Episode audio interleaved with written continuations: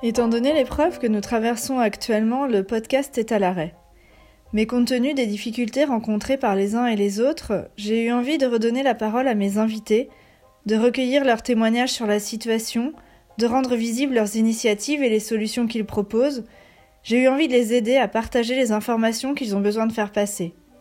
J'ai donc demandé à ceux qui le souhaitaient de m'envoyer un texte sans aucune contrainte, ni de longueur, ni de forme, et ce sont ces textes, petites capsules de quelques minutes, que je vais lire et partager dans les semaines à venir par l'intermédiaire du podcast et sur le site de ceux qui nous lit. La capsule numéro 1 est celle de Paulin Le Ridan, mon invité dans l'épisode 10. Ben Paulin, c'est l'histoire d'un homme qui voulait devenir boulanger et qui fera deux rencontres déterminantes durant ses dix années d'intention, de pensée, de recherche, d'apprentissage, d'économie. La première avec Benoît Fradette, dit le farinoman fou, permettra l'initiation d'un néophyte. La deuxième, avec Thomas Chambellan, à l'École internationale de boulangerie, l'aidera à poser définitivement les bases d'une boulangerie différente, naturelle, bio, au levain. Pain-Paulin, c'est l'histoire d'un homme qui fantasmait l'idée d'ouvrir un petit atelier de pain d'auteur au bord de l'eau, au Cap Ferret, sur la presqu'île du Bonheur, ceinturée par le bassin et l'océan, au fond d'une impasse bordée de forêts. Il se fera finalement happer par les vagues, essayant de pas trop boire la tasse pour éviter de se noyer durant les premiers 18 mois. À force de journées interminables, la deuxième année, l'entreprise fut hors de l'eau sur le papier, et des banquiers acceptèrent de le suivre sur un projet bordelais afin de pérenniser et stabiliser l'activité mensuelle. Pimpolin, c'est l'histoire d'un homme dont le rêve s'est transformé à l'ouverture en cauchemar et qui s'est retrouvé enfermé dans l'urgence du quotidien, bien loin de ses idées de départ la recherche, le plaisir, la recherche du plaisir. La réalité lui imposa de travailler loin de ses terres et d'y ouvrir un vaisseau amiral pour approvisionner son petit atelier du Ferret qui ne sera jamais à l'équilibre dix mois de l'année. Pimpolin a vu le jour sur le bassin et il y restera, par fidélité et par loyauté envers son petit cercle de supporters. Pimpolin, c'est l'histoire d'un homme mais surtout d'un ensemble d'individus qui fait vivre ce laboratoire. Vous ne mangez pas uniquement le pain de Paulin.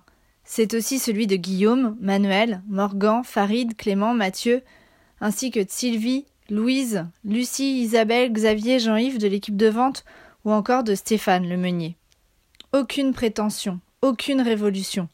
En revanche, beaucoup d'intention. Offrir des pains aux arômes différents, aux saveurs étonnantes, surprendre, éveiller des curiosités, des sensibilités. À quoi bon reproduire ce qui existe déjà? La singularité dans la vie de chacun est primordiale. Demeurer chaque jour meilleur qu'hier.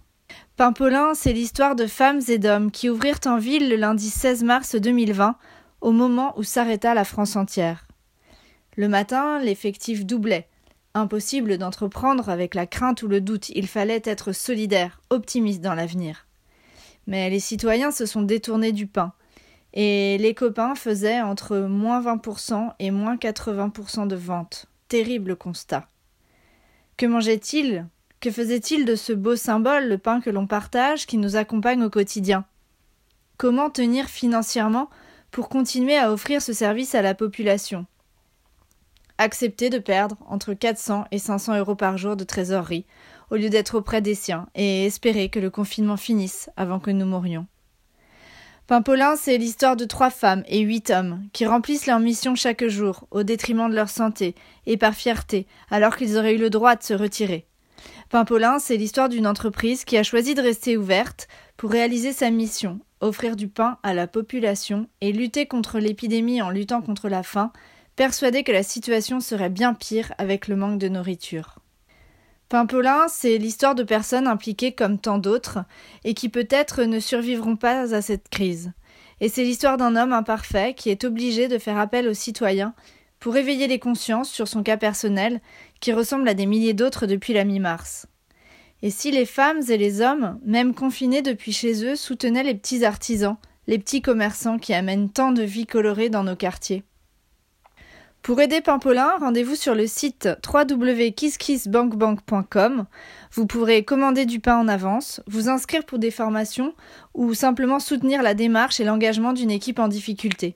Le lien direct se trouve sur le site de ceux qui nous lit, à la suite du texte de Paulin.